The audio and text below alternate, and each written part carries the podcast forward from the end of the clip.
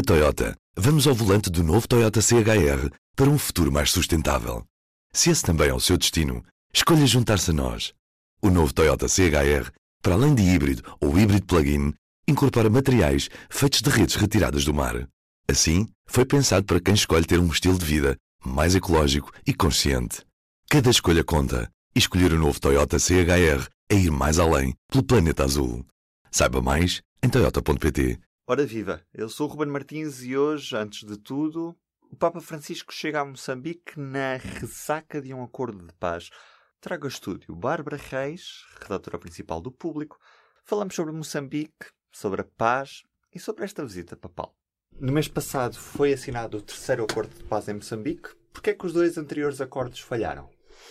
Bom, e, uh, falharam uh, porque uh, a Renamo sentiu desde o início que estava a ser prejudicada.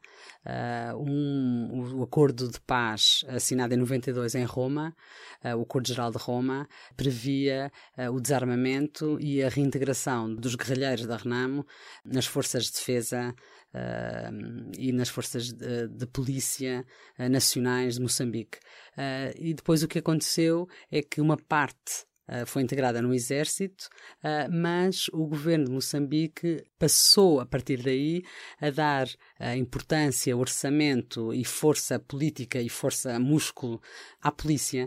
E como não estava especificamente definido a reintegração da RENAM na polícia, tendo a polícia acabado por ser a força importante uh, de Moçambique e não o exército, o que acontece na maior parte dos países, a Renam, no fundo, sentiu uh, que tinha sido enganada. E a partir daí uh, criou-se este desencantamento, esta desilusão, este sentir-se discriminada e enganada, Renamo, o que contaminou os resultados das eleições, que acabaram por não ser reconhecidas.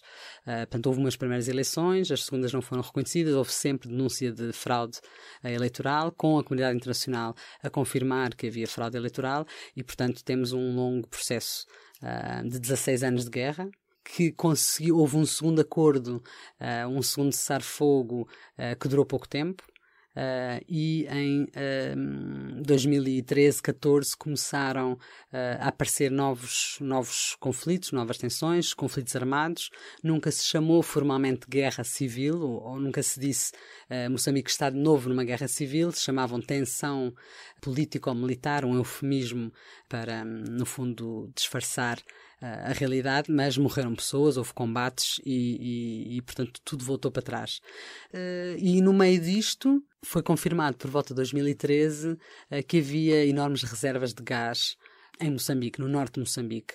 Uh, obviamente, as guerras fazem-se Uh, porque, porque há disputas de poder uh, e fazem-se por causa do dinheiro e a partir daí começou, entrou no conflito que já era muito complexo, eh, este novo fator, que é o fator da partilha uh, da, da, do dinheiro, da economia. E o que é que muda com este terceiro acordo? O que é que tem de diferente em relação aos outros? Bom, este terceiro acordo uh, nasce, já vem de trás, não vem, não, não foi assinado pelo atual presidente uh, Filipe Nyusi da Frelimo e pelo recém-nomeado líder da Renamo, um, Ossuf Momad, um, mas nasce, já vem de trás, vem uh, de uma aproximação entre o histórico líder da Renamo, Afonso Lhacama, que morreu doente um, há dois anos, uh, e a reaproximação foi feita entre estes dois homens, o de Lhacama uh, e o presidente Nyusi chegaram, chegaram a um primeiro acordo e começaram. Uh, houve um momento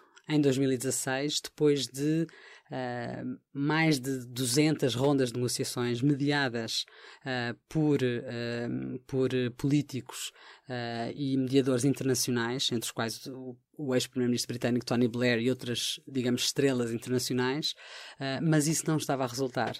Havia uma percepção bastante clara na altura, partilhada a, a, discretamente, nunca de forma pública, havia a percepção de que não havia muito interesse para esses mediadores internacionais acelerar ou conseguir uma paz efetiva, porque a partir do momento em que houvesse uma paz efetiva e um acordo, eles deixariam de ter os seus salários uh, como mediadores internacionais, que eram bastante elevados, estamos a falar de milhares de euros para diferentes. Uh, Uh, diferentes mediadores. Não só nada acontecia, estamos a falar de meses e meses e meses e, e, e, dezenas e dezenas de reuniões uh, em que nada acontecia, e há um momento em que os dois líderes decidem começar a falar ao telefone diretamente. Coisa que nunca tinha acontecido em anos e anos de tentativas. Um, e isso mudou. Mudou. Ou seja, houve ali um momento em que os dois conseguiram agarrar no telefone e concordar que não iam conseguir a paz no país se continuassem com aquele modelo que era sentarem-se a uma mesa com uma mesa comprida, com uh, 20 pessoas de um lado, 20 pessoas do outro, imensos estrangeiros. eles os dois não, está, não estariam lá, poderiam estar algumas vezes e nada se estava a conseguir avançar. E, e, há de facto essa sintonia em que os dois concordam que têm que mudar a metodologia e decidem despedir os mediadores internacionais e começar a falar os dois ao telefone sozinhos, um diretamente um com o outro. A proximidade num período eleitoral, agora neste mês de outubro, acabou por acelerar as coisas? Sem dúvida. Tu, este, esta reaproximação já aconteceu há algum tempo.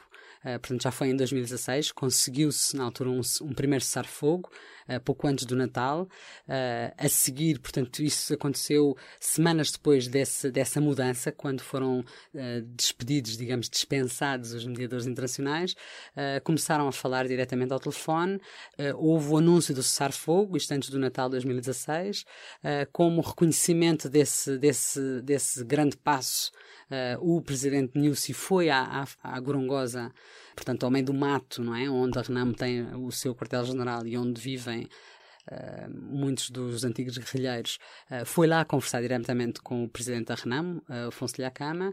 Um, a seguir a isso houve um, um prolongar do cessar-fogo por mais de 60 dias. A seguir a isso foi anunciado um terceiro cessar-fogo, dessa vez sem prazo, sem data. E a partir daí iniciou-se um processo de mediação, de negociação deste acordo que foi assinado agora. Quando Afonso Lhacama morre, pouco tempo depois disso, um, o acordo, dizem muitas das pessoas que acompanham de perto as negociações, o acordo estaria praticamente à beira de ser assinado. Não foi assinado com a morte de Lhakama e se atrasou o processo. A Renan, na altura, anunciou que não tinha pressa em escolher um novo líder, não havia, não se estava à espera que Lhakama morresse, portanto, não havia um sucessor um, claramente uh, indicado. Houve alguma disputa interna, uh, houve umas primeiras eleições, uma escolha uh, democrática dentro do partido, primeira vez na, na, história do partido, em que houve alguma disputa interna, algum processo, uma experimentação do que é uma escolha democrática interna num partido. Um, e foi escolhido um novo líder. E, e, agora, há relativamente pouco tempo, reiniciaram Uh, ambos, não é? Portanto, o, o, o Osuf Mohamed uh, e o presidente Niusi reiniciaram o que tinha ficado uh, por finalizar e conseguiram acabar. Porque agora, justamente, há clara percepção uh, de que uh, estas eleições que, que, já estavam marcadas, não é? eleições de 15 de outubro, uh, que são muito importantes porque vão ser escolhidos em simultâneo o Presidente, o Parlamento e, pela primeira vez na história de Moçambique, os governadores das 10 províncias de, de, Moçambique, há clara, havia a clara percepção de que Uh, sem um acordo de paz, estas eleições não serviriam para nada, não seriam reconhecidas. A Renamo provavelmente ou não participaria nas eleições, ou se participasse nas eleições não reconheceria os resultados, e portanto era apenas um prolongar do, deste impasse, desta tal tensão, este tal conflito, a tal, a tal, a tal ambiguidade que Moçambique vive há dezenas de anos, que é não tem guerra, mas não tem paz. E portanto uh, havia, uh, houve claramente uh, a percepção de que tinha que haver um acordo de paz antes das eleições.